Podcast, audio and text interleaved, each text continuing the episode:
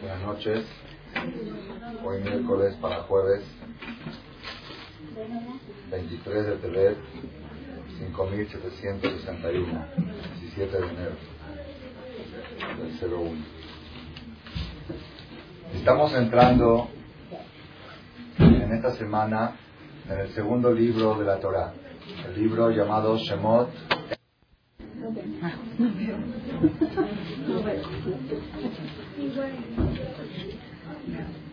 el segundo libro de la Torá, el libro de Éxodo, es el libro más fundamental para el judaísmo, ya que en el primer libro, el Bereshit, todo el mundo reconoce Bereshit, Bara Elohim et En el principio creó Dios el cielo y la tierra. Existe un creador, no hay discusión. Pero toda la diferencia que hay entre el judaísmo y otras religiones empieza a partir del Éxodo, a partir del Sefer Shemot, el segundo libro de la Torah. Por eso este es el libro que merece profundización, análisis. De aquí empieza, nosotros todas las mitzvot que hacemos, todos los preceptos que hacemos, decimos, Zecher Lisiat Misraim, recuerdo de la salida de Egipto. Cuando hacemos Kiddush en Shabbat, decimos, Asher Kideshanu, Shabbat, Kocho, Zikaron Lema Sever Shit, Kodesh, Zecher Litziat Mitzrayim. Ponemos tefilín, Zecher Litziat Mitzrayim. Cada mitzvah sukkah, Zecher Litziat Mitzrayim. Todo está relacionado con la salida de Egipto. Cuando Hashem ordena al pueblo de Israel que tiene que comer kosher, dice, debes de comer kosher porque Ani Hashem, Asherotep y el yo soy Dios que los saqué de la tierra de Egipto. Como que la, la base de la fe judía está cimentada en el concepto de Yetziat Mitzrayim. Por eso, la trascendencia del libro segundo de la Torah, el libro del Éxodo, es muy importante para cada yudí profundizar en él. Nosotros, en esta ocasión, vamos a concentrarnos no en el punto de la salida de Egipto, sino en el punto de la esclavitud que llevó a esa salida, a esa redención. Es decir, aquí hay un punto que necesitamos aclarar y dilucidar. Cuando una persona le sucede un problema, sucede un problema, un accidente lo aleno, un choque, un asalto lo aleno, cualquier tipo de cosa que pueda llegar a suceder.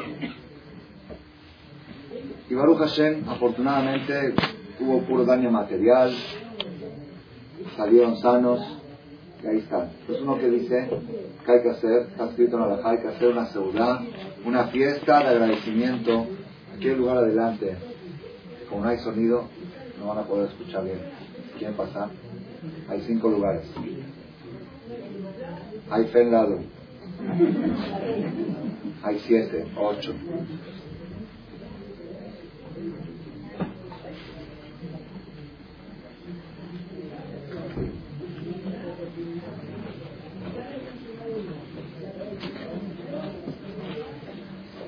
Cuando sucede alguna, algún, algún accidente y sale uno bien del accidente y se recupera, tiene que hacer una seudad.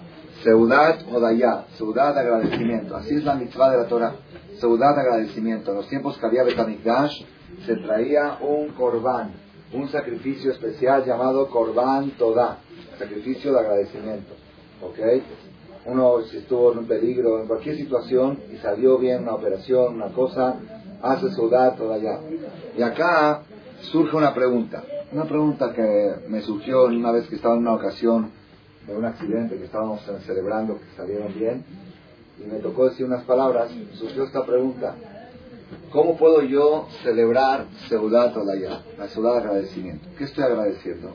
Estoy agradeciendo que me salvé. ¿Que me salvé de qué? De un accidente. ¿Ese accidente quién me lo mandó? El mismo que me salvó. Entonces, ¿qué agradecimiento?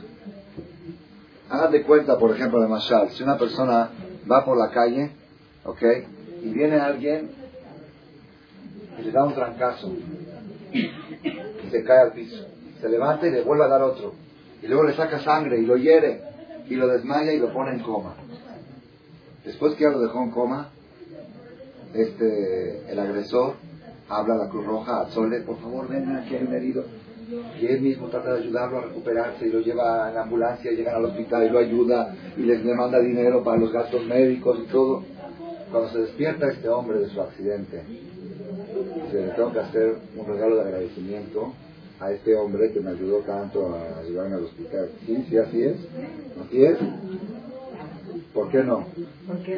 ¿Cómo? Tú me diste el golpe, y veces que te voy a mandar a la cárcel, una demanda. Cuando una si el mismo, si alguien te agredió y el otro te salvó, entonces al que te agredió lo mandas a la cárcel y al que te salvó le mandas un regalo. Pero cuando el mismo que te agredió después te ayudó a salir de esa misma agresión, ¿le vas a mandar un regalo? Cuando una persona recibe un golpe, ¿ok? ¿Quién le mandó el golpe? Cuando una persona le pasa un accidente, un choque, ¿de dónde vino ese choque? ¿Quién lo mandó? ¿Y quién mandó la salvación? También acabó el Baruj Bueno, él mandó el golpe y mandó la salvación. Que diga gracias que no me enojo contra él. ¿Ok? Que diga, ya ni es suficiente que no tengo coraje, ya. Ya, yo lo perdono. No, tienes que hacer un agradecimiento porque te salvó del choque. Sí, pero él hizo chocar. Si no fuera por él, yo no chocaría. Hashem hizo que yo choque. Al todo viene de él. Esa es la pregunta que surge cuando una persona dice, tienes que agradecer porque fue un accidente con suerte. Bueno, pues que no venga ni el accidente ni la suerte. Barminan, esa pregunta llevó a mucha gente a creer que existen dos fuerzas en el mundo. La fuerza que trae el mal la fuerza que manda los males y la fuerza que manda las cosas buenas. Entonces, si la fuerza que manda los males me mandó el accidente, la fuerza que manda el bien me salvó del accidente, entonces estoy enojado con la fuerza del mal y estoy agradecido a la fuerza del bien. Barminan. Nosotros decimos Shema Israel Hashem no Hashem Echad. ¿Qué quiere decir? A pesar de que en el mundo se ven cosas contradictorias, se ven cosas malas y cosas buenas, no vayas a pensar que Barminan provienen de dos fuentes. Todo viene de la misma fuente, el bien y el mal. ¿Ok? Entonces acá surge la confusión. ¿Y cómo puedo yo agradecer? Por eso nosotros en la noche, cuando rezamos Arbit, en Arbit dice la Gemara, hay que recordar la creación del día en la noche. Y hay que acordar, recordar en el rezo la creación de la noche, de la oscuridad también en el día. En Yotzer Or decimos Yotzer Or Bore En la noche decimos Bore Yomam Balaila Gorel Or Ipene Hoshech Hoshech Ipene Or. Porque si yo estoy de noche, pues voy a hablar de la noche. Si estoy de día, voy a hablar del día. La respuesta es que así como hay gente que creía que el mal viene de un lado y el bien viene de otro, hay gente que creía que la oscuridad viene de un Dios y la luz viene de otro. Son dos cosas opuestas. Todo lo que es oscuridad, problemas, sufrimientos vienen de una fuerza, Barminan, y todo lo que es luz, claridad y crecimiento y florecimiento viene de otra, Así pensaban. Entonces, no Shema Israel, Hashem no Hashem Echad. Cada vez que un Yehudi recibe un golpe y le dice, yo sé que este golpe viene de Hashem, y gracias que me salvaste del golpe que tú me diste, en ese momento está declarando que existe un solo Dios. Que también el que dio el golpe y también el que lo salvó es el mismo. Pero entonces ahora vamos a volver a la pregunta nuestra. ¿Cómo puedo yo agradecer a alguien de todo corazón sabiendo que ese alguien mismo me provocó el problema? Que me salvó de él. Entonces, ¿para qué me lo mandó y para qué me salvó? Es una pregunta muy fuerte. Y esto, esta pregunta recae sobre la esclavitud de Egipto. Nosotros todo el tiempo hablamos la salida de Egipto, la salida de Egipto, qué milagro que nos sacó. ¿Quién nos metió? Él nos metió, Él nos esclavizó, Él nos enredó, Él nos complicó la vida y después nos hizo el favor, después de 300 años de esclavitud, de salvarnos. Entonces, ¿por qué tengo que yo estar agradecido por la salida de Egipto? Esa es una pregunta que hay que analizarla y entenderla. ¿Qué es lo que está pasando? Entonces, hoy vamos a concentrarnos un poco en el tema de lo que es los sufrimientos, lo que son los problemas, lo que es la esclavitud, que se refleja en la esclavitud de Egipto. Hay aquí varias preguntas que analizar. Yo no sé si la noche de hoy voy a darles todas las respuestas, pero hay que analizar aquí varios puntos. primer punto, ¿a qué se debe la esclavitud de Egipto? ¿Destino o conducta? ¿Quién dijo conducta? El, ¿La esclavitud de Egipto estaba destinada y marcada por Dios en la historia o fue algo como resultado de una mala conducta del pueblo? ¿Ah? Ya hay discusión. ¿Ah? ¿Qué dicen acá? Todos tienen razón. Todos tienen razón. Hay una contradicción. Hay una contradicción. Por un lado, ¿cómo se originó la esclavitud de Egipto? en la Perashá, en Génesis, en la Perashá Lech Lecha, okay, ahí cuenta la Torah, que Dios le dijo a Abraham, Hashem le dijo a Abraham,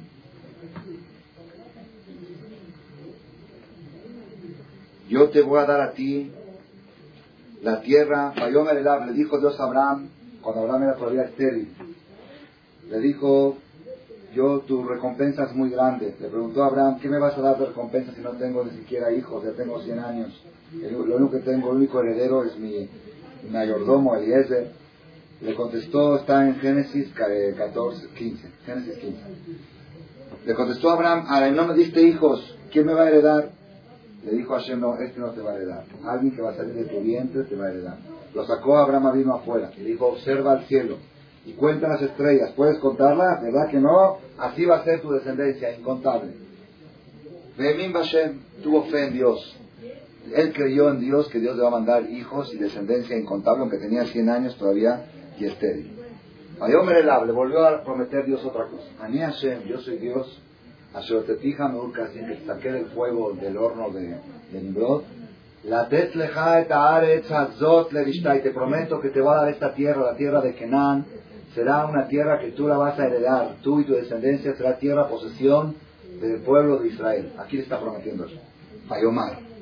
Dijo Abraham, Amonai, Elohim, Dios, juez, ¿Con qué voy a saber? ¿Qué prueba me das? Que yo voy a heredar la tierra que mi descendencia van a recibir la tierra de Israel. Quizá venga un Arafat y me la quite quizá venga para los palestinos y nos quiten la tierra. Bamaeda, ¿cómo puedo saber yo que lo que tú me estás diciendo se va a cumplir? le dijo Dios, que Hali y vamos a hacer un pacto. Un pacto. Hicieron un pacto, Berit Ben Abetarim, así se llama el pacto. El pacto consiste en tomar tres animales, como cuenta ahí, los partieron por la mitad cruzó Abraham por el medio de las dos partes de los animales, hicieron un pacto, el famoso pacto Berit Ben Abetarim.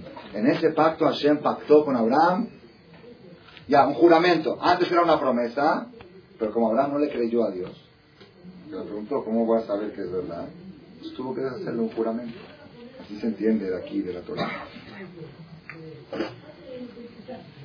Después que Dios le hizo el juramento, le dice, ah, ¿No creíste en mi palabra hasta que te tuve que jurar? Así se entiende de la Torah. me hablé a Abraham, le dijo a Abraham después de haber hecho el pacto, ya te juré, ya te prometí. Tú preguntaste, mamá edad, ¿cómo voy a saber? Yadoa te da, saber sabrás. Que tu descendencia van a ser extranjeros en una tierra ajena los van a esclavizar y los van a hacer sufrir y a torturar.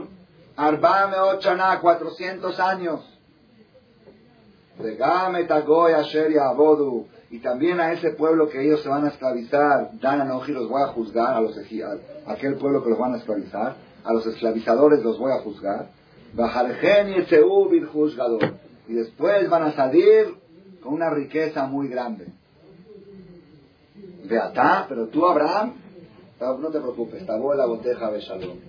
Tú te vas a acostar en paz, vas a fallecer en paz. Ticaber de Sebato va a ser enterrado con una vejez muy buena. Pedor Revi, la cuarta generación después de ti van a regresar aquí. Yashubu Erna, Kiloshalem. Ah, ¿cuántas preguntas tienen aquí? Miles, ¿verdad ¿Por qué? Primero que todo, Abraham falló en su fe. Cuando Hashem le prometió hijos a, un hombre estéril de 100 años, le creyó a Dios. Cuando Hashem le prometió la herencia de la tierra, dijo, ¿cómo voy a saber que es cierto? Quizá me la quiten. Viene Dios, le hace un pacto, le jura. Y después de que le juró, le dice, pero ahora, por haber dudado de que cómo voy a saber, por haber dicho cómo voy a saber que lo voy a heredar, saber sabrás hijos van a ser esclavos. 400 años extranjeros y esclavos y torturados para expiar la falta del abuelito de haber dudado de la palabra de Dios. ¿Cuál es la pregunta? Exactamente. Si Abraham pecó, pues que sea el esclavo 400 años. No, Dios le dice, no, no, y tú, tabó la boteja de Shalom, tú no te preocupes, tú vas a dormir en paz, vas a descansar en paz. Tu descendencia son los que van a pagar tu pecado, tu falta, tu falta de fe. ¿Si va o no va? No va, ¿verdad? No va. No va. Hay que entender, hay que profundizar, hay que entender. Pero aquí está escrito en el Génesis, capítulo 15, que el origen de la esclavitud de Egipto se originó en una pregunta que le hizo Abraham a Dios. ¿Cómo voy a garantizar y saber que mi descendencia va a heredar la tierra? Entonces, ¿por qué fuimos esclavos 400 años? Por la falta de Abraham al haber preguntado, al haber dudado. Aparentemente así estudié yo de chiquito, desde los 6 años, cuando me enseñaron en la escuela. ¿Ya ves? Cuando la fe, ahí está castigado. ¿Qué castigo? El que descanse bien, que se duerma bien. Sus nietos que estén esclavos 400 años. ¿Ok? Cuando uno crece y madura y analiza, dice, no, yo no puedo creer que Abraham, el hombre de la fe, haya fallado en su fe. Okay, si le creyó a Dios que va a hacer el milagro de un hombre de 100 años, una mujer de 90 años embarazada, pues puede suceder también de que Dios le pueda dar la tierra de Israel, que tanto estaba dudando. Y segundo, si fue una falta, ¿por qué tienen que pagar sus nietos? Y tercero, ¿por qué tienen que pagar tantos años de esclavitud y tortura? La esclavitud de Egipto fue muy dura. No crean que fue nada más así, se oye fácil. 400 años. En México apenas no tenemos 100 años. Ya son cuatro generaciones de una comunidad. 400 años. ¿Y qué tipo de esclavitud? ¿Qué era, la esclavitud? Que si llegó a ir el lunes o no llegó. ¿Esa era la esclavitud? Egipto. Éramos nosotros los egipcios. Esclavos, como cuenta la Gemara, los hombres llegaban del campo tan torturado de la construcción, de albañilería, de tanta, tanta tortura, que no tenían fuerza para hacer nada, no querían ni cenar ni cenar. En el campo no había comida, comían apio, verduras que crecen, por eso comemos el apio la noche del ceder. Recordar que ese tipo de comida no había tiempo. Los egipcios le daban de comer matzá, galleta, ¿por qué? Porque tarda más tiempo en digerir para que le dure más en el estómago. Llegaban los hombres rendidos que no tenían fuerza de hacer nada, no, tenían, no querían hacer nada con sus esposas, como cuenta la Gemara, si no fuera por la astucia y la inteligencia de aquellas mujeres que hacían todas las estrategias para que ese marido cansado, fatigado y torturado se le antoja a su mujer, tenían que ingeniárselas. Y de ahí sacaron al pueblo de Israel, Parú, Baishetzu, Bairbu, Bayatzmu, cada embarazo sestillizos. Cada embarazo, dice sestillizos. Parú, Baishetzu, Bairbu, Bayatzmu, Bimotmel. De a seis traían. ¿Ah? ¿Cómo justifican las mujeres hoy el control de la natalidad? Es que el marido no me pela llega y en vez de traerme flores, nada más me sonríe, no me pela. Ok, pues como no me pela, pues ya, ya sabes, pues mejor ya deja todo así, que quede todo así. Había maridos que no pelaban a sus mujeres más que en Israel. Había justificativo en la historia. Yo creo que sí hubo una historia, una época que se justificaba tomar pastillas, por decirlo así, porque no existían las pastillas, ¿ok?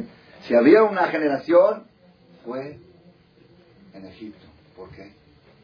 Vamos a traer hijos para que los tiren al mar. Vamos a traer hijos para que sean albañiles del faraón. Vamos a traer hijos para que sean esclavos y torturados. Mejor no traemos. Y así fue. Así fue que el papá de Moshe se separó de su mujer. Dijo, ¿para qué? ¿Para qué traigo hijos? Para que los tiren al mar. Y ahí fue su hija, Miriam, la chiquita, la niña de tres años, le dijo, papá, tú eres peor que el faraón. El faraón dijo, todos los niños al mar. Y las niñas, que vivan. Pero tú al separarte de mamá, es ni niño ni niña estás peor que él. Entonces en el cielo cuando llegue ese día de mañana van a decir, Abraham peor que Paró. Paró decretó muerte a los hombres y Abraham decretó muerte a hombres y a mujeres. ¿Cuál muerte? ¿Cuál hombre? Si los que podía traer no trajo. ¿Tú sabes que es niño? Quizás es niño. ¿Cómo sabes que es niño? Tú eres peor que el faraón. Oye, yo peor. El faraón agarraba niños de la sala de parte y los aventaba al mar. ¿Yo qué hice? Nada más tomé pastillas, nada más. Yo no hice nada, yo no, hice, no hice asesinato. Tú eres peor que el El papá se dio cuenta que tenía razón la hija. Volvió a casarse con su mujer. ¿Qué edad tenía, alguien sabe? ¿Qué edad tenía la mamá de Moshe cuando embarazó de Moshe? Poca gente lo... ¿Cuánto? ¿Cuánto? ¿Quién dijo 73? Mi mamá no le puedo discutir. Los Jajamil dice, Bat Kufla Mechana, 130 años tenía Yochebed. Cuando embarazó es forzoso, ¿por qué? Porque Yochebed nació cuando Jacob bajó a Egipto, en las murallas de Egipto. Y desde que Jacob llegó a Egipto hasta que nació el Salvador, dice, pasaron 130 años. Ciento, una mujer viejita de 130 años. ¿Ok?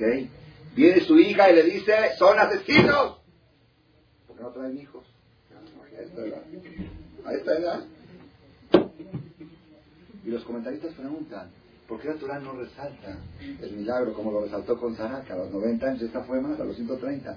Es un tema que lo debaten. Pregunta Ramban Nachmanides, explica qué tipo de milagros la Torah resalta y qué tipo de milagros la Torah no resalta. De todos modos, estamos hablando de un caso de una mujer de 130 años, ¿ok? Que si le hubiera dicho a su hija, la mocosa Miriam, de 3 años, oye, no te metas en cosas que no son tuyas, eres una de kinder, tú, ¿qué te metes? Quien hubiera mantenido su posición, su postura de qué, de no traer hijos, ¿por qué? Justificadamente, control de natalidad, justificado para que no los echen al mar.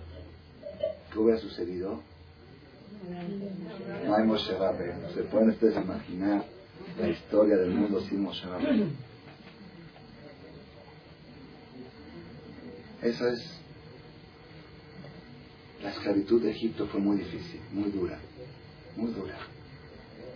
Ayer me tocó una, una cosa, la verdad, en mi vida pensé que me iba a topar con una llamada telefónica de la que le voy a contar ahorita. Muy rara, muy rara. Yo a veces digo, la vida es demasiado complicada para que uno se la complique más. Y hay gente que se la complica. En la vida hay muchos problemas, muchos contratiempos, muchos sufrimientos, y hay que enfrentarlos. Y está escrito en los libros que Dios cuando manda un problema, le manda a la persona la fuerza para superarlo. Nadie puede decir, este problema yo no puedo superarlo. Dios, si te mandó el problema, te mandó la fuerza, nada más una condición. Que sea un problema que Él te lo mandó. Pero un problema que tú te lo buscaste, ahora te lo tienes que arreglar. Yo no te doy fuerza para problemas inventados. Y no nada más que no te doy fuerza, sino las fuerzas que yo te di para los problemas que sí son problemas, ¿ok? Las desgastas en los problemas que tú te inventaste y ahora sí, no te queda fuerza ni siquiera para los problemas que yo te mando tampoco. Los problemas que Hashem pone en la vida, los problemas que es la educación de hijos, el matrimonio, bien, todos esos problemas normales, Hashem te da fuerza para enfrentarlos. Pero, pero ¿por qué no tenemos fuerza? ¿Por qué no tenemos fuerza? Porque nosotros nos creamos nuevos, de los que Él no nos mandó. Problemas que no existen los fantaseamos y nos agotamos para enfrentar esos problemas y cuando tenemos que enfrentar los verdaderos ya no hay fuerza. Ya no hay fuerza. ¿Por qué les cuento esto? Ayer una señora me habla por teléfono, no la conozco, ella tampoco dice que no me conoce, que no viene a las conferencias porque escucha los caseros. Tiene dos, tres semanas dejándome recados en el celular. Yo por X motivo no, no me pude reportar. O... De Kitsur, no hubo queja. Ayer a las tres y cuarto de la tarde estoy saliendo, eh, suena el teléfono, atiendo quién es fulano. Que, ah, sí, yo la hablé muchas veces. ¿Qué, ¿Qué se le ofrece? ¿Qué le puedo ayudar? Me dice, necesito una cita personal. Dije, la verdad, estoy muy ocupado y si va a ser personal va a ser dentro de 10 días o dos semanas. Mejor por teléfono la atiendo ahorita. No, es un tema que necesita, usted me tiene que atender personalmente porque no, no puede ser por teléfono. Dije, bueno, me da mucha lástima, mucha pena decirle, tengo la agenda muy saturada. Y si es muy urgente, dígamelo ahorita por teléfono y trato de ayudarla. Si no, si se puede esperar, dice, no, mejor me espero. Mejor me espero. Dije, bueno, es tan delicado el problema que prefiero esperarse. Pues ya me entregué más y me dio más lástima. Me dijo, de ver, necesita ayuda. Dije, bueno, cuénteme algo de qué se trata para que tenga yo una idea. Dice, no, no es muy difícil, no sé qué, no sé cuánto. Dígame algo de, dije, de matrimonio. Dije, ¿es de matrimonio? No, no. Y se puso a llorar. Chillando en el teléfono. Ya una mujer chillando en el teléfono no se le puede colgar. Bueno, ¿qué problema tiene? Dice, no, es que yo quiero saber, y sigue llorando, quiero saber si, si el destino lo puede uno cambiar o no lo puede uno cambiar. Pero bueno, esos son temas para conferencias de tres horas. Bueno, ¿cuál es el problema? no, ya no imaginé que alguna desgracia, algún accidente, alguna cosa, renació algún hijo defectuoso, no sé qué, qué, qué cosa. Me dice, no, porque yo quiero saber, lo que pasa es que yo estoy embarazada y quiero saber si se puede cambiar el sexo de los hijos.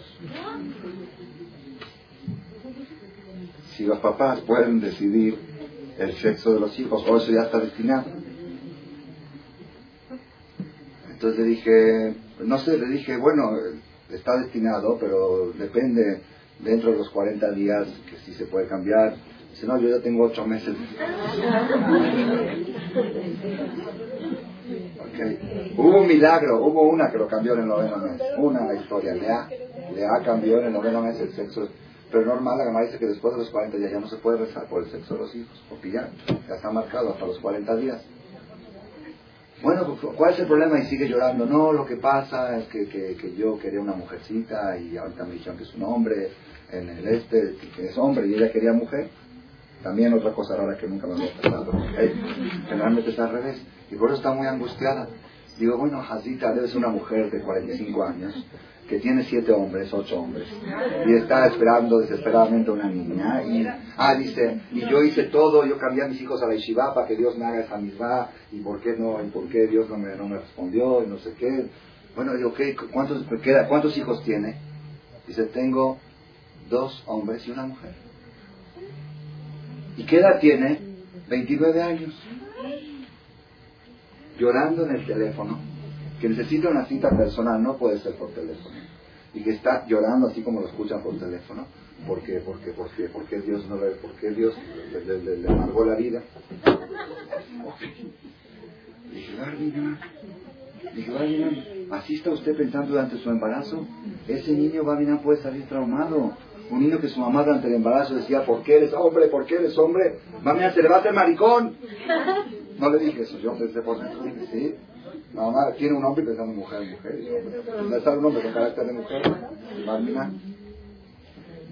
¿Cómo la gente decía, dice, usted tiene 29 años, tiene toda una vida por delante todavía? No, es que yo me pensaba ligar. Y vele talante saler darko, garashem y Así se pasó del rey Salomón. La persona complica la vida y luego se queja contra Dios. No, es que se pensaba ligar. Ella, tiene, ella programó su vida. ¿ok? 29 años se va a ligar. Tiene una parejita, dos y dos, son dos y dos, a nombre de su mamá, a nombre de su... Y ahorita se le cambiaron los planes. Dijo, usted se va a ligar ahora, usted se va a ligar dentro de 15 años, a los 45 se va a ligar. Ahorita, mashallah, tiene que traer la fábrica, ¿para qué Dios le dio la matriz? Dije, si la mamá de Moshe se hubiera ligado después de tres hijos, no estaríamos, no, no, no estaríamos aquí. ¿Quién es uno para decidir? ¿Quién es pero ¿por qué digo esto? Cuando yo colgué el teléfono y te digo, no, señor, le dije, ese niño suyo quizás es el Mashiach. El Mashiach va a ser hombre, no va a ser mujer. Así está escrito claro. Que quizás usted tiene el Mashiach y está, está sufriendo porque tiene... Dije, ¿cómo? Así, eso sí se lo dije. Dije, ¿cómo puede?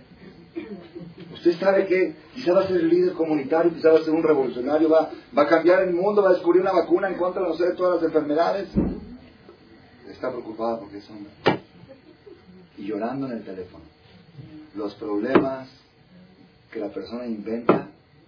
Esto es un ejemplo drástico, verídico que sucedió, me sucedió ayer. Pero quiero que sepamos que el 90% de los problemas que nos amargan la vida son problemas que nosotros nos inventamos y nosotros nos creamos. Y por eso cuando llegan los verdaderos, no tenemos fuerza, porque pues se agotaron todas las fuerzas en ese problema que fue niño en vez de niña, ¿okay? entonces ahorita cuando tiene un problema serio, ya no tiene fuerzas para enfrentarlo. La esclavitud de Egipto, volvemos otra vez, la esclavitud de Egipto fue muy dura, muy dura, muy ruda. La Gemara dice que era, era algo desgastante totalmente la esclavitud de Egipto. ¿Y todo por qué? Por el pecado de Abraham. Entonces preguntamos por qué los hijos tienen que pagar el pecado del, abuelo. ¿okay?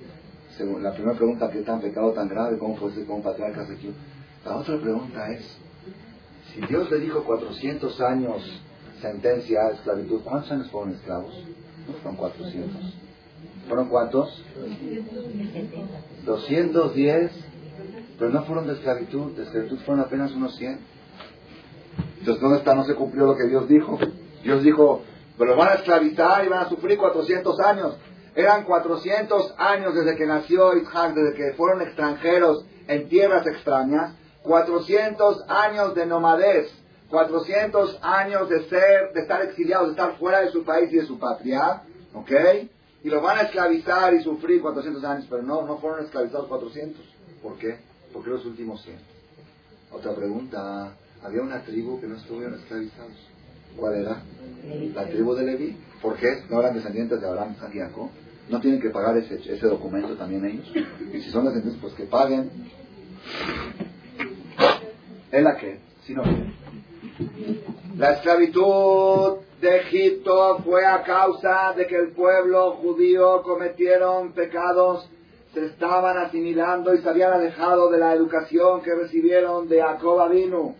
Eso provocó la esclavitud. Y por eso la tribu de Leví, que no se asimilaban y no se mezclaban y seguían respetando las tradiciones, no cayeron en la esclavitud. Entonces ahora estamos más confundidos que antes. Entonces ya decídete, ¿es Abraham vino? ¿Es destino o es conducta? Ya se complicó todo. Si es destino, la tribu de Leví también. Si es destino, son 400 años y no 100. Si es conducta, ¿ok? es conducta, entonces ¿por qué Dios le, dijo a Abraham, tus descendientes? Es una contradicción que hay aquí en la Torah, ¿ok? Escuchen esto, la botella. Esto es un mensaje muy fuerte, muy poderoso que tenemos que aprenderlo. Para mí fue nuevo, lo aprendí este año por Hut de los libritos Shento. Como tengo que sacar comentarios, pues tengo que estudiar. Y como tengo que estudiar, pues aprendo. ¿ok? Este año descubrí algo que nunca en mi vida lo había sabido. Y este es un tema en el cual se esclarece todo el concepto del destino y la conducta. Si las cosas están destinadas, pues porque si no, no hay diferencia si me porto bien o me porto mal, porque todos vamos a el destino, o no. El destino se puede cambiar, es una contradicción. Hay una Gemara que dice que hijos, salud y parnasá es suerte. Puede ser muy bueno y te va mal, puede ser muy malo y te va así, se la Gemara. ¿Ok? Pero en la Torah está escrito al revés. La Torah dice, pórtense bien para que les vaya bien y si se portan mal, cuidadito. Entonces contradice. La Biblia dice que todo es conducta, el Talmud dice que todo es suerte y estamos totalmente confundidos y así vive la gente. La gente no sabe nada. Cuando, ¿Cómo hace la gente? La gente así dice, yo soy muy bueno, cuando me va bien, pues ¿qué digo? Ya ves, si, yo sería tan malo, porque Dios hace que me vaya tan bien? Dios es justo. Y si me va bien, seguramente es la prueba que estoy bueno. Ah, Jajam dice que estoy mal. Está hablando por ahí. La, realidad dice que soy bueno. ¿Cuál es la prueba que soy bueno? Mira, como todo me va bien. Muy bien. Cuando le empieza a ir mal, ¿qué dice? Dice, yo soy muy bueno, ¿cómo me está yendo mal? Pues, mala suerte. Sabemos que existe la suerte. Hay cosas que no se pueden cambiar. Son cosas del destino.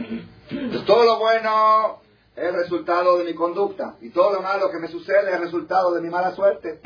Eso, pero eso, ok. Yo podría decir, bueno, buena filosofía. Lo bueno es de conducta y lo malo es de suerte. Podría ser. Pero ¿qué pasa? Cuando le sucede a otro algo bueno, dice, qué sortudo, dice Qué buena suerte tiene. Mira cómo todo le va. Y cuando al otro le pasa algo malo, ¿qué dice uno? Dios sabe por qué hace las. Si Dios lo hizo es por ahí. Así es, la persona no se da cuenta de la contradicción. Cuando a uno le pasa lo bueno es porque soy bueno. Me pasa lo malo, pues ni modo, mala suerte. Cuando al otro le pasa lo bueno es por buena suerte y le pasa lo malo es porque Dios sabe por qué hace las cosas. Entonces, ¿qué hay que decir? ¿Y saben por qué actuamos así? Como tenemos confusión de ideas, la acomodamos como nos conviene. ¿Ok? ¿Y cuál es la realidad? ¿El destino o la suerte? La realidad lo voy a decir en, síntesis. Yo tengo tres cassettes de este tema. Destino o conducta. Que quiera escucharlo con amplitud lo va a escuchar. Pero vamos a decir en síntesis el mensaje. El mensaje es así. El ejemplo para entender esta pregunta es así. Una persona, por ejemplo, le voy a dar un ejemplo para cortar el tiempo de la charla. Si lo voy a explicar filosóficamente me puedo tardar media hora. Con un ejemplo en tres minutos. Una persona, por ejemplo, le dice a otro, mira, yo te quiero hacer un regalo, soy una persona mayor, me voy a morir, voy a hasta 120 años, ¿ok? Te quiero hacer un regalo a ti porque no tengo herederos, estoy repartiendo mi riqueza, ¿ok? Yo he acumulado, he acumulado en mi vida millones de, de, cisternas, cisternas de vino francés. El vino cada año sube 10% su valor. Después de 20, 30 años, vale un vino añejo de 30 años, vale, puede, me dijo una persona que llegó a pagar una botella de vino 800 dólares. Yo no sabía que existía eso. Existe. Hay vinos muy... Pero vamos a suponer que este no es un vino tan caro, un vino de 20 dólares el litro. No caro, pero no tan caro, ¿ok? Y le dice a esta persona, mira, yo te voy a regalar a ti 10 millones de litros de vino del francés. que vale 26 dólares el litro. ¿Tienen calculadora? 26 por 10, ¿cuánto es? ¿Es buen regalo? ¿Cuánto es 26 por 10? 260 ¿qué? millones de dólares equivalentes. ¿Es buen regalo? ¿Lo aceptan o es poco? Bueno. Ok. Dice, ok, vente en 8 días a recoger tus 10 millones de litros. Tengo más, pero a ti te designé 10 millones. Nada más hay un problema. ¿Cuál es el problema? Yo lo tengo en cisterna. No lo tengo en barriles. Y no tengo barriles para darte. Los barriles los tienes que traer tú. Que yo, eh, no es justo, que no es justo. Sí, gracias. Es como alguien que te diga, te va a regalar tanto, nada más tienes que llenar un formulario. No es justo, ¿por qué me tengo que molestar llenar un formulario? Sí, gracias. Digo gracias. Claro que sí. ¿Qué tiene que hacer esta persona esos ocho días que le dieron de plazo para coger su vino? ¿Qué es lo que tiene que hacer? Ir a fábricas de barriles, por favor, véndame barriles a crédito, yo después del pago, conseguir préstamos para comprar barriles. Y si tiene barriles rotos, tiene que resanarlos. Toda su cabeza tiene que estar pensando en qué? En, traer los barriles para recibir su riqueza. Pero este hombre, de la emoción de la noticia que ya se hizo multimillonario, en vez de ir a buscar barriles, se fue a celebrar con sus amigos a Acapulco. Y todos los amigos a celebrar su futura riqueza, su futura fortuna. ¿Ok? Porque ya va a ser rico, ya está adjudicado ante notario, está firmado. Que el, día lunes próximo te van a dar 10 millones de litros de vino francés, que vale 26 dólares cada litro. Entonces fue a festejar, ya tiene ante notario. Crédito abierto a todas partes. Fue, festejó a Acapulco, llegó, llegó el día lunes, ya después de la borrachera y de toda esta, llega con esa persona que le va a dar, dice, oye, vengo por mi vino, a dar aquí. Dice, ¿pero dónde lo pongo? Dice, que yo te dije que yo no te doy barriles. Esa es cosa tuya. Pero tú me lo prometiste. Ahí está, ahí está. Llévatelo. Es que tengo unos barriles que están medio rajados. Ahí está, es tuyo. No, pues yo en barriles rajados no te lo voy a echar, jarán, mejor lo dejo ahí. Pero tú traes tus barriles y ahí está. Pero yo se, se me hizo tal. Yo te di tiempo a preparar Moray Botay, ese es el ejemplo. La respuesta exacta al tema de la suerte y la conducta. Escuchen bien. El destino es imposible cambiarlo. La suerte no se cambia. Cada persona cuando nace, Dios le destinó, esta persona tiene tantos barriles, de, tantos litros de vino, que son 120 años de vida, va, matrimonio bueno, hijos. Todos son los litros de vino que Hashem le designa a todas las personas. Bueno, todos los que estamos aquí tenemos buena suerte. No piensen en la mala suerte. ¿Por qué? ¿Por qué vas a nacer con mala suerte? ¿Por qué? No es justo. ¿Por qué son así? Mala suerte. Todos nacimos con buena suerte. Todos.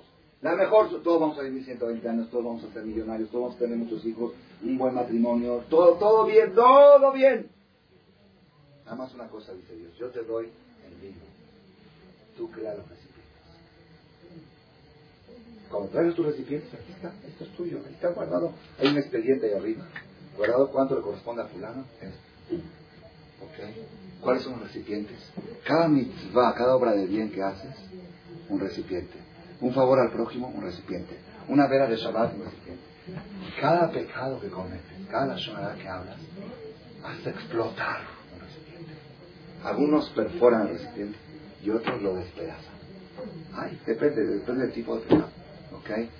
¿Cuál es el trabajo de la persona en la vida? La suerte no se puede cambiar. Los, litros de vino que te asignaron ya están marcados. Eso no se puede cambiar. Recibir más litros de lo que te tocan no vas a recibir. Pero lo que sí puede suceder es que no tenga los, recipientes necesarios para recibir lo que sí te toca. Eso es lo que en la mayoría de los casos sucede. En la mayoría de los casos, la persona que tiene un problema no es por falta de vino, es por falta de barriles. Puede suceder casos extremos de un sadik muy, muy, muy, muy grande que hizo todos los recipientes necesarios, pero su cantidad de vino fue limitada. Esos son casos muy raros. Lo primero que tienes que checar es si tus barriles están. Ahora, porque hay gente rasha, mala, mala, mala, que no tiene nada de barriles y les va bien. ¿Dónde están sus recipientes? ¿Ah? Los, su abuelito que hizo barriles de más los barriles son hereditarios. ¿Ok? Se está acabando los barriles del abuelito de la familia, de la herencia familiar. Cuando se le acaben, pues ya se acabó todo. Eso se llama Zehutabot. Zehutabot no es del vino. Zehutabot es de los barriles, de los recipientes. La suerte es de cada uno privada. La suerte no es hereditaria. Los papás no heredan buena suerte a sus hijos. La suerte es de cada uno. La cantidad de vino es de cada uno. Los papás le pueden heredar a los hijos barriles excelentes y los tzadikim siempre tratan de usar poquitos barriles a dejarle a. Dios, yo no quiero, yo a mi hago dejarla. Esa es en síntesis la filosofía de la suerte y la conducta en el judaísmo. Lo digo en síntesis porque yo en los seminarios lo doy esto en una hora y media, con toda la, con toda la amplitud que merece. ¿okay? Pero vamos a llegar al caso acá de Itziar Escuchen qué precioso que está esto. Esto lo descubrí este año en el Ciforno, comentarista de la Biblia, en Génesis, en el capítulo 15, donde habla de este tema de, cómo se originó la esclavitud. Escuchen. Abraham vino cuando Dios le dijo, yo prometo la tierra de Israel a tu descendencia. Él no dudó. No dudó de la capacidad de Dios de darle la tierra de Israel a su descendencia. No dudó de la palabra de Dios. Y no dudó de la fidelidad de que va a cumplir su palabra. Abraham preguntó, ¿tú de qué me sirven todas las promesas que me estás dando si yo sé que tú no das barriles? ¿Cómo puedo garantizar que mis descendientes van a hacer los barriles necesarios para recibir? Y si no lo van a hacer, no lo van a recibir. Entonces todo lo que me has prometido a cambio de todo lo que yo he hecho no me sirve de nada porque tú no puedes. ¿Por qué tú, Dios puede dar barriles? No, ¿por qué no puedo dar barriles? Todo está en manos de Dios, menos el temor a Dios. Eso está en manos de la persona. Todo lo que es mitzvot, todo lo que es Maasim Tobin, todo lo que es, eso es tu libre albedrío. Hay gente que me dice, oye, ¿por qué no metes a tus hijos a la yeshiva? Sí, yo le rezo a Dios, yo rezo a Dios. Escríbelos, no me nada. Que venga a decir, eso sí, eso es material. Los espirituales hay que luchar. Ahí no hay, no hay, ahí Dios no interfiere. La persona se preocupa por cosas que están en manos de Dios y deja en manos de Dios cosas que no están en manos de Dios. Todo lo que es espiritual no está en manos de Dios. Y uno que dice, Hashem Azor, ¿qué Hashem es Azor. Tú tienes que ayudar. Y las cosas materiales que están solamente en manos de Dios, están otro día preocupados. Dios ya sabe cuándo va a llegar la y cuándo va a estudiar. Ahí sí rezaré, por favor. Pero en educación, una persona fue llegó a su hijo para un jajam, le da una verajá. ¿Qué verajá quieres? Que sea un tzadik. Tzadik hay que educar. Yo te puedo hablar que esté sano, que sea fuerte, que sea rico. Eso sí puedo hablar, pero hay que educar. Entonces volvemos otra vez. Abraham le dijo a Hashem, tú me puedes prometer promesas materiales y estoy seguro que me las puedes dar y que me las vas a dar. Pero como me estás prometiendo para mi descendencia, a mí yo sé que yo hice barriles para mi descendencia. ¿Cómo puedo saber? Ah, yo le dejé muchos barriles de herencia. ¿Cómo puedo saber que no lo van a explotar con todos sus pecados que van a hacer? Que no lo van a rajar, que no lo van a lanzar. ¿Ok? Y entonces, ¿cómo me puedes garantizar?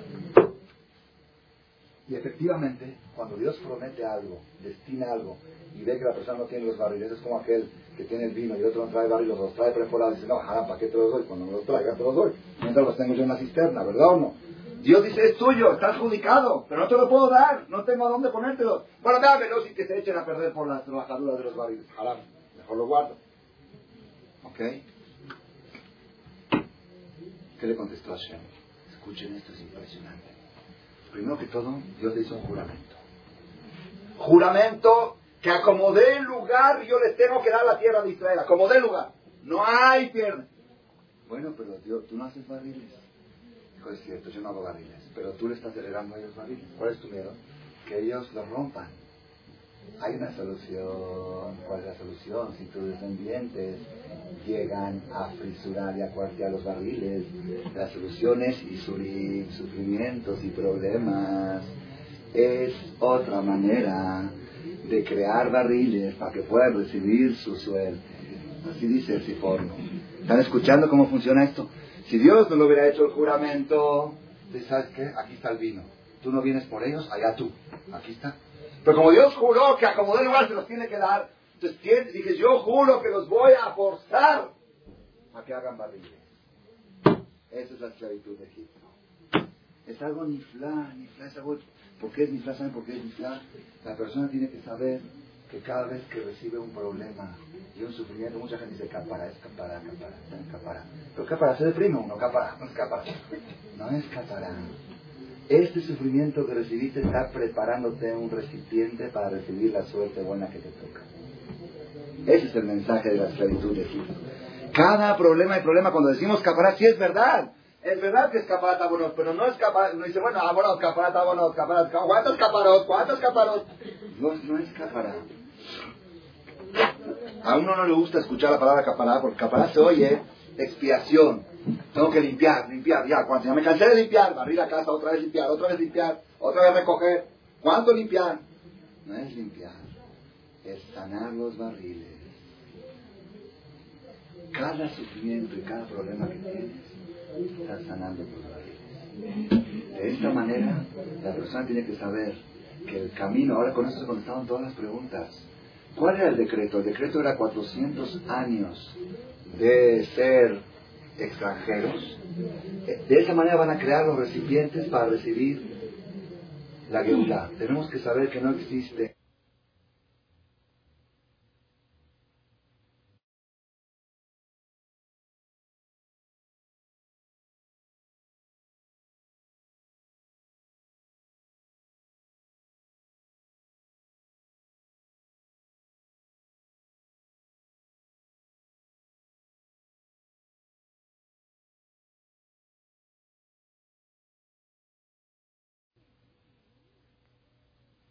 Eso ya, la, ya me quitaban el ejemplo con los bloqueos y todas esas cosas que hacen. Pero por naturaleza, el sufrimiento de un parto, yo recuerdo una vez cuando estaban unas personas en el hospital en Santa Mónica, en el hospital de Rosalía, y estaban bailando felices, Baruch Bueno, ¿qué pasó? Es que ya le vinieron los dolores, ya le vinieron... Digo, oye, Jaldita, le vinieron los dolores, ¿están celebrando? Es que tenían un mes esperando las contracciones y no llegaban. Ya, ya pasaron varias varios plazos que dio el doctor y ya Barmina iba a tener que operar. Baruch Hashem ya está con dolores, Baruch Hashem. ¿Algunas han escuchado algo igual? Baruch Hashem ya tiene dolores. ¿Ok? ¿Por qué dicen Baruch Hashem ya tiene dolores? Porque saben que después del dolor viene un bebé. ¿Ok? Si la persona supiera que después de cada problema nace algo, cada problema hace nacer algo. Algo quizá lo vas a ver, quizás lo vamos a ver después de unos años, o quizás después de 120 años, o cuando venga el Mashiach. Pero algo nace de cada problema que tiene la persona. Entonces, en ese caso, la persona es un nivel muy alto. Cuando uno habla de celebrar los problemas, que se acuerde de la sala de parto. Así como en la sala de parto celebran que ya llegaron las contracciones, puede llegar una persona a un nivel de fe tan alto de saber que de este sufrimiento están haciendo algo. Baruch Hashem que llegó porque están haciendo algo. Se está creando un recipiente para poder recibir la suerte buena que de todos modos me toca. Ese es el mensaje de la esclavitud de Egipto. Moray Berabotay. Hay una Gemara que dice, con esto vamos a concluir la charla de hoy, hay una Gemara que dice, también esto lo aprendí este año, lo leí en el libro, se llama Birkat Pérez de Rab. Hay una, un midrash que dice así, en Adam Beloy Surim, no existe una persona que no tenga problemas. ¿Conocen? ¿Verdad que no? Si no es esto, es el otro, si no es familiar, si no es de salud, si no es de acá, si no es de allá. No existe una cosa que no tenga problemas. Ashrav Misheisurav mi Torah. Dichosa la persona que sus problemas son por, por Torah, por mitzvot, por superación, por crecer. Hay gente que dice, yo no puedo hacer, yo no puedo usar, un ejemplo, yo no puedo usar falda, no puedo usar peluca. ¿Por qué? Por la presión social. La presión social yo no puedo. Baja esa presión social, ¿ok? Si te toca, la vas a recibir sin usar esto. Entonces, si de todos modos me van a presionar, mejor que la presionen por eso. ¿Entendieron el mensaje? No hay persona que no sufra. ¿Qué quiere decir? Escuchen esto porque vale la pena escucharlo. Vale la pena. Esto lo leí en el libro del Stuyver, dice así. Dice, Dios no le promete a una persona que estudia Torah que va a ser rico. No le promete. No, no está escrito en ninguna parte. Eso depende de su suerte, depende de, su vino. Pero una cosa sí le promete. Que por estudiar Torah no vas a tener un centavo menos Eso sí te, garantizo. ¿Me entendieron? Y si uno ve que estudiando Torah está sufriendo, dice, pues qué bueno, porque de todos modos lo que tengo es lo que iba a tener en el comercio en la Torah, pues qué bueno que estoy dentro de la Torah. ¿Entendieron el ejemplo? No puede la persona sufrir un gramo más de lo que le toca ni un gramo menos de lo que le toca. Entonces, ¿qué es lo que sí la persona puede hacer? La persona puede enfocar ese sufrimiento Decir, bueno, si de todos modos mejor sufro. Le voy a dar un ejemplo para que entendamos. Una persona de Mashal, en Kippur, le designaron que este año para su caparata bonol, para crear sus barriles, dos noches este año se va a tener que desvelar. Con insomnio, con eso, va que desvelar. Eso caparata, no puede dormir, de sufrimiento, ¿no? Tres, cuatro de la mañana no viene el sueño, o esto está uno cansado y no, no se puede dormir. ¿Es sufrimiento o no es sufrimiento? Le designaron que dos o tres noches, no sé, X, ok, para acaparar abonor, para crear barriles. Sufrimiento, ¿ok? Está bien. Llega esta persona después de Kipur al Knis, viene su Sukkot, ¿qué viene después de Kipur? Sukkot. Pasa unos días de Sukkot, viene Jajam y le dice, esta noche hay desvelada de Oshana Rabá, hay una desvelada que se desvelan todos los hombres estudiando. ¿Te vienes a estudiar? ¿Qué? ¿Y qué hacen? Estudian. ¿Y qué más? Estudian. ¿Y qué más? Estudian. ¿Desde qué hora? Desde las 11 hasta qué hasta las 7 de la mañana. ¿Qué? Está todo. Yo la cama, yo mi cama, yo no la dejo por nada. La que se quede. No, no es haram, ¿verdad? No, no. Haram dice, no es haram. También no es haram. No es haram no desvelarse. No es obligación desvelarse. Ah, para nada. Para nada. Ni mucho menos que obligación. Es mucho más obligación usar tzniut o otras cosas. O, eso no es ni obligación. Es una buena costumbre. Costumbre no es haram. No, no, bueno, ya me voy a dormir rico, rico, y está ahí en la cama a las 2 de la mañana, imagínense los, los idiotas ahí en el knis, encantados, durmiendo, ya, voy a dormir, venga a rezar normal como todos los días. ¿Ok? Todos así con los ojos cansados y él llega al, rezo en la mañana y ve a todos durmiéndose. Ah. Pasan unos meses, llega Shavuot, otra vez a dice, ¿te vienes a desvelar la noche? No, yo la vez pasada, yo no soy de esas ondas, yo soy de otras. ¿Ok? Está bien, hay un problema. En Kipur estaba escrito, hay una deuda que pagar y un documento que cubrir. Kipur estaba escrito que este hombre para su caparata necesita dos noches sin dormir. Pasa Shavuot. De repente una noche un niño con calentura, la mañana se para el otro y corre al doctor. ¡Ay, yo no dormí toda la noche! Pues mejor me hubiera quedado en el Cristo. Pues sí, la verdad, sí, mejor mejor. ¿Entendieron lo que pasa? Si él se hubiera desvelado estudiando Torah esas dos noches, pagó la cuota. Entonces dice la Gemara, no hay una persona que no sufra, dichoso aquel que sufre por Torah. ¿Qué quiere decir? Nunca vayas a pensar que si estás sufriendo por algo bueno, algo bueno te provocó el sufrimiento. Ese sufrimiento de todos modos te correspondía y se está descontando de otro paquete que de todos modos te tocaba. Esto es garantizado, dice el Steipeler, es una cosa sabida, comprobada y revisada. Por ejemplo, de Mashal, una mujer, es sabido que una mujer sufre igual educando dos hijos que diez. Igualito. Quizá un poco más, con dos. ¿Por qué? Una mujer, por ejemplo, llega a Kipur y Dios dice, esta mujer este año va a sufrir con sus hijos. Sufrir me refiero a batallar. Va a batallar con tus, con tus hijos. Vamos a poner una cantidad en kilos va a sufrir 70 kilos de sufrimiento. Va que su caparata bonot de ella es batallar con sus hijos este año, con eso va a crear sus recipientes para recibir su buena suerte. ¿Está muy bien? ¿Ok? Si esta mujer tiene dos hijos, ¿ok? Entonces batalla, ¿qué batalla? Los viste en la mañana, lo manda a la escuela, lo que ya, ¿cuánto te hizo la tarea con esto, termino? Faltan 50 kilos. Se cubrieron 20, faltan 50. Entonces, ¿qué hay? Aquí el pediatra, y aquí esto, aquí una travesura, y aquí te llaman de la escuela, y aquí te llaman acá, y no para. ¿Por qué? Porque tiene que cubrir la cuota. Una, cuota entre dos hijos, así está pobre mujer. problemas y problemas, ¿ok? Y así es, un día me encontré con una señora, mi esposa, estábamos paseando en Sucot, en la fiesta, hace muchos años, eran, cuando éramos cuatro, cuatro hijos. Y se encontró con una amiga que tenía dos hijos, una amiga de la escuela de hace muchos años. Y ay, Mago, ¿cómo le haces? Y yo con todos, no, no puedo, no puedo. ¿Cómo, le haces? Pasó. Justamente porque son dos, por eso no puedes. Son cuatro, se va repartiendo en cuatro. Son seis, se reparten en seis.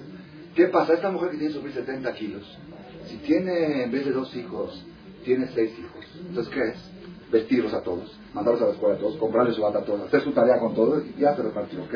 Si tiene ocho, ya menos, ya se visten solos dicen solo que al final, al final, mira, los kilos son los mismos. Es que es un mensaje tremendo, la botá, es algo impresionante, impresionante.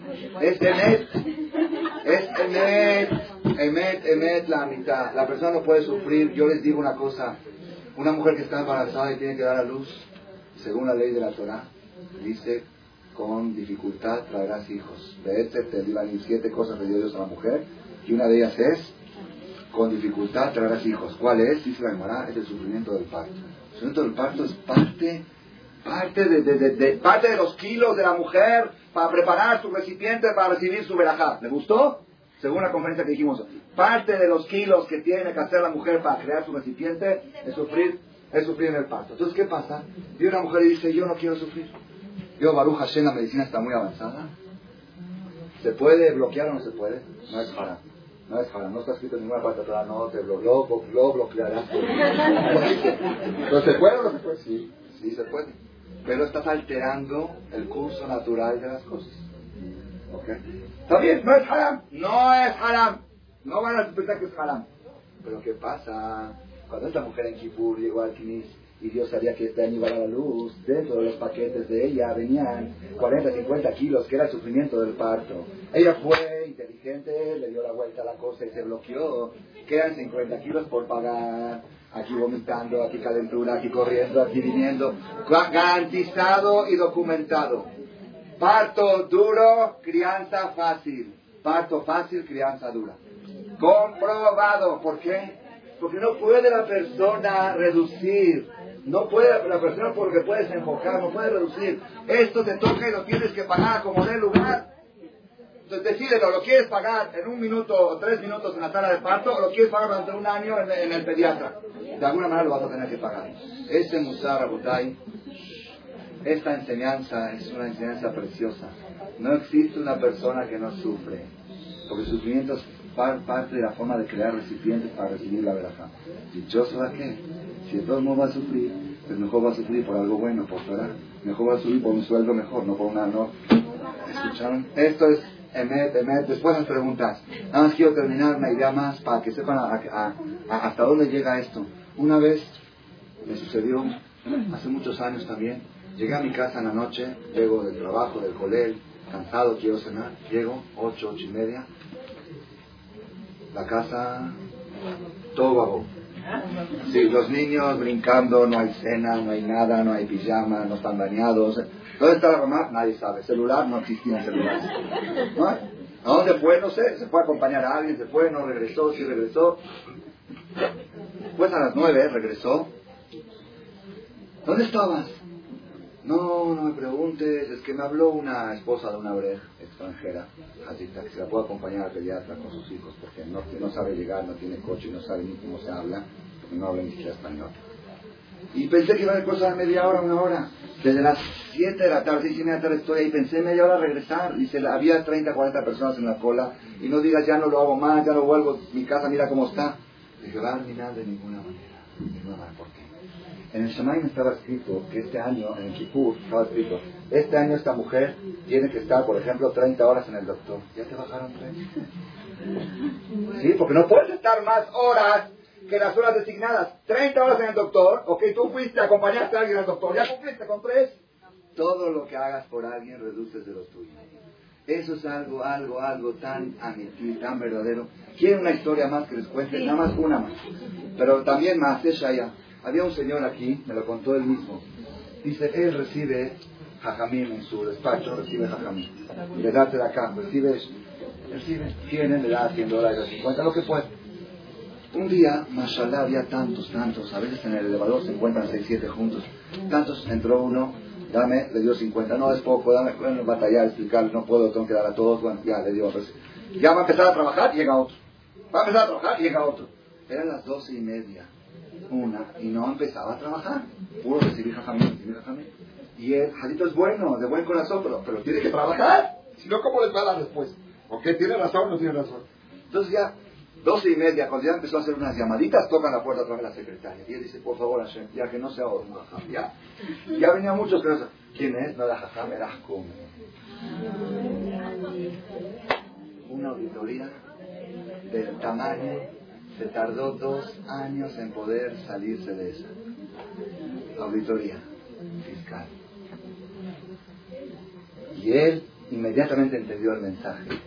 Esta persona tenía sentenciado ese día que le tiene que, le tiene que hacer oyaras, oyaras, oyaras, ¿ok? Dijo Dios, bueno, ya que es tan bueno, le va a dar el dolor de cabeza de Jajamín, que venga un Jajam, que venga otro, que eso los té, los té, ¿ok? Dijo, por favor, Hashem, que no sea un no quiero Jajam, pues, no hay menos. Es que no hay menos de lo que te toca. Lo que te toca, tú tienes que decir, bueno, si tengo que sufrir, que me estén molestando, que me a mí los que me molesten y no los otros. A partir de ahí, cada vez que toca la puerta la secretaria dice, por favor, Dios, que sea otro. Prefiero sufrir y batallar con un jaján, discutir cuánto le voy a dar, que discutir cuánto le voy a dar al mordir al otro. La persona no puede sufrir una gota más. Por eso tienen que saber que cada cosa que uno hace de jefe, cada labor social que uno se entrega, eso le reduce de otras broncas. Aquí Baruch Hashem hay un grupo de señoras que hace desde diciembre se decidieron que van a hacer una junta semanal para buscar la manera de cómo poder ayudar al prójimo espiritualmente. Ya sea difundiendo cassette, difundiendo libros, buscar ideas, ideas, no siempre todos vienen a ideas. De repente a uno se le ocurre una idea, pum, prende poquito y eso ayuda, ayuda a salvar. Un señor recibí esta semana, yo recibo cada semana emails, mamás, para hacer un libro.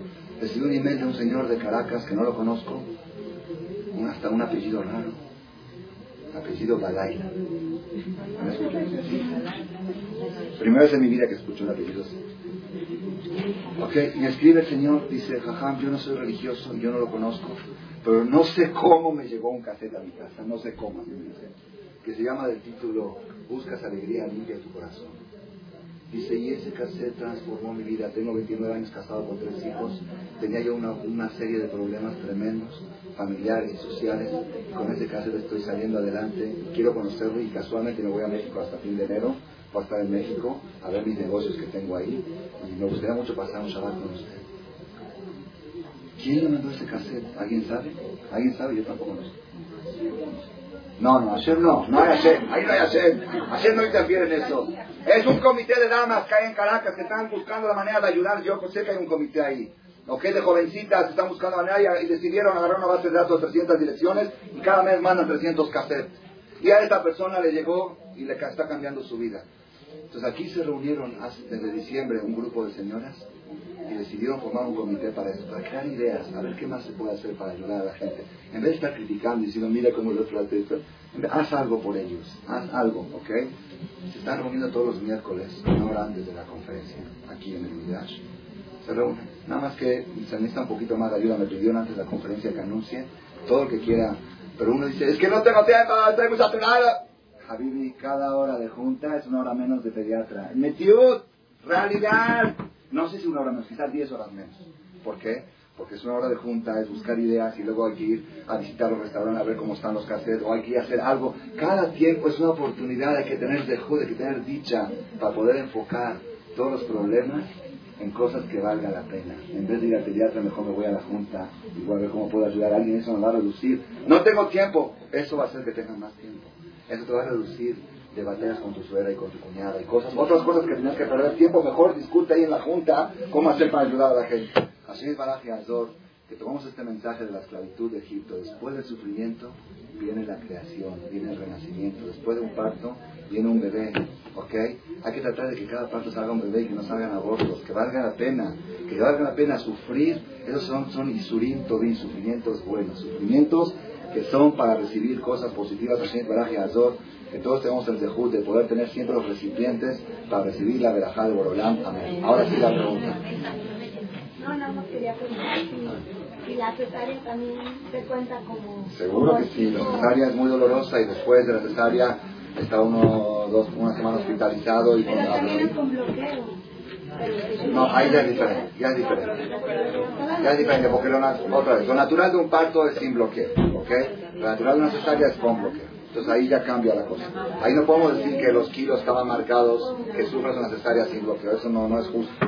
Pero sí, lo que sí es bueno que sepan, que estuvo ayer un doctor acá, ¿ok? Un doctor, el, director del hospital, este, Mainai Shua, un, director religioso que un hospital religioso, el doctor Rothschild, y él dijo que en su hospital solo el 7% de las mujeres salían con cesárea.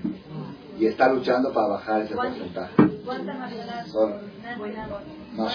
no sé, dijo la cantidad ¿Y aquí en México qué porcentaje dijo? Creo que el 50, 60% en México cesárea. Eso sí es un punto que hay que tomarlo en cuenta, de no confiar en los doctores. Gracias.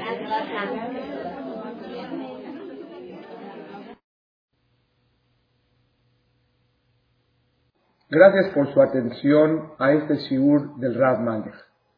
Les recordamos que pueden visitar la nueva página de shemtov.org en el internet www.shemtov.org. Actualmente la página cuenta con varias secciones.